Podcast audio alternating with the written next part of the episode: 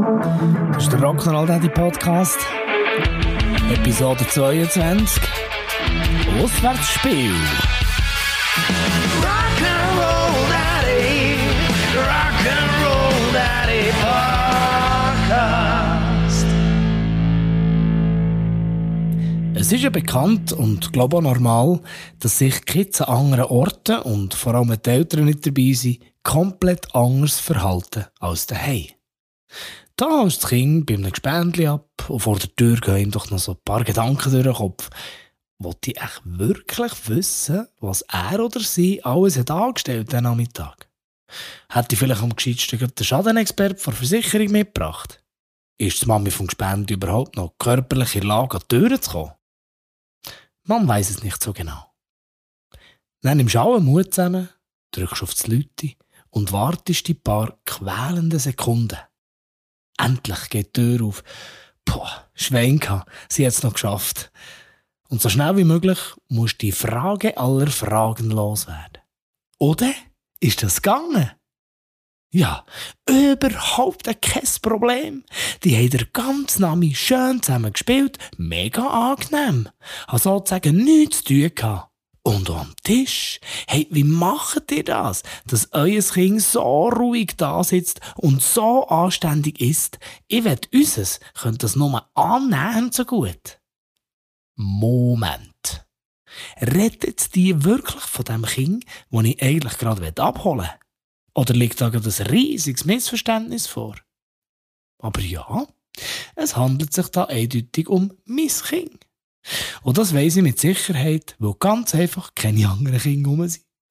Kennst du das? Wenn sich so stolz in dir aufbaut, wo aber von so einem komischen Teufel auf der Schulter gerade wieder im Keim erstickt wird.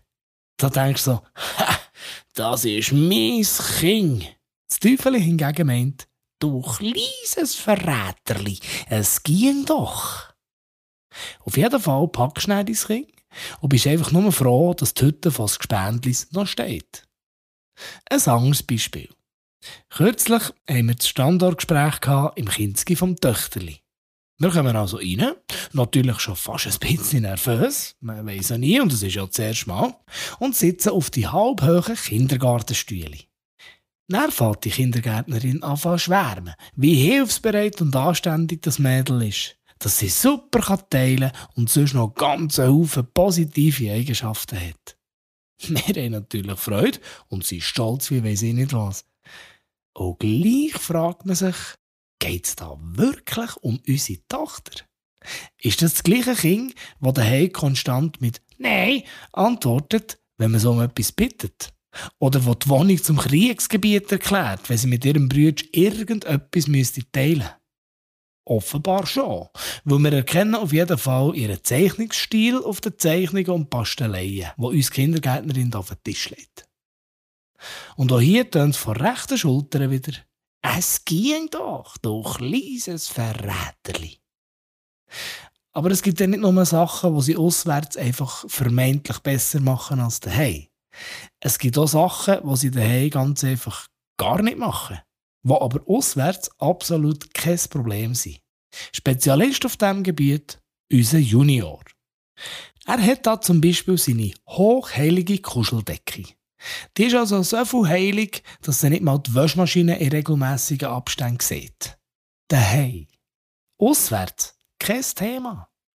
Es kommt also vor, dass man am Abend beim Kuscheln auf dem Sofa so sagt, Huch, wenn wir deine Decke nicht schnell waschen. Weißt, es geht nur eine halbe Stunde, aber die müffeln schon wieder ziemlich vor sich her.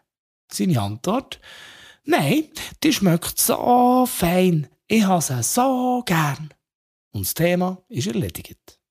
Wer aber am nächsten Tag am Morgen am 10 Uhr beim Tagesmami den Auftrag erteilt, die Decke müsste gerade jetzt und unbedingt gewaschen werden, muss ich auch nicht fragen. Mittlerweile belaufen sich unsere Schulden beim Tagesmami auch äh, auf etwa 20 Pack Waschmittel mit Weichspüler und mindestens 6000 Liter Wasser. Genau das Gleiche gibt er übrigens auch durch, wenn es um das Thema Fingernägel schneiden geht.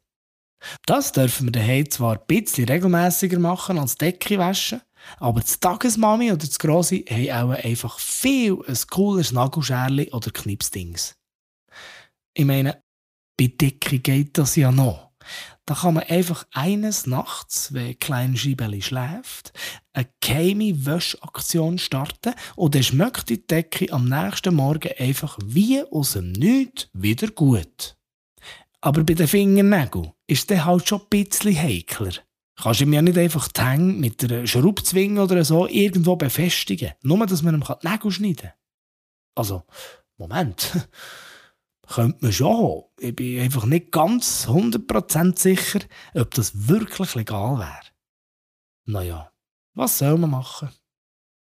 Aber wieso ist das eigentlich so? Scheibe hat recherchiert. Es ist also offenbar so, dass die Kinder daheim Zoll rauslassen, weil sie sich in den eigenen vier Wänden und ihrer eigenen Familie sicher und bedingungslos geliebt fühlen. Also, da wissen sie, was die Konsequenzen könnten sein oder wie weit dass sie bei welchem Elternteil gehen können. Selbst wenn sie Scheissdreck bauen, frech sind oder sich unirdisch benehmen, sie wissen jederzeit, hier werde ich geliebt und hier bin ich sicher. Und das ist natürlich auch so. Auswärts haben sie die Sicherheit nicht. Und darum sind sie da phasenweise einfach wie ein anderes Kind. Alle Regeln und Abmachungen, die sie daheim mit ihren kleinen Käsefüßen schalpen, werden beim Gespendli, im Kinski oder wo auch immer, ohne mit der Wimper zu zucken, umgesetzt. Also, man kann doch als Eltern einfach nur stolz sein, dass sich das eigene Kind daheim so viel geborgen fühlt, sagen die Experten. Voilà. Dann bin ich doch das nächste Mal einfach mal ein bisschen stolz. Wenn eins von den Kindern sagt, ich soll ausziehen, weil es nach dem Zähneputzen am Abend nicht mehr Süßes gibt. Das machen wir so.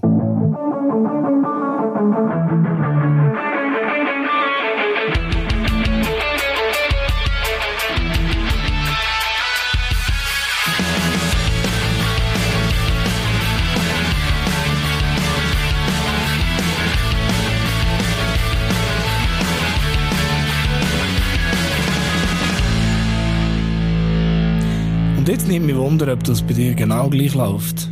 Oder ob wir da wirklich allein sind damit. Auch nicht. Bis zum nächsten Mal. Tschüss.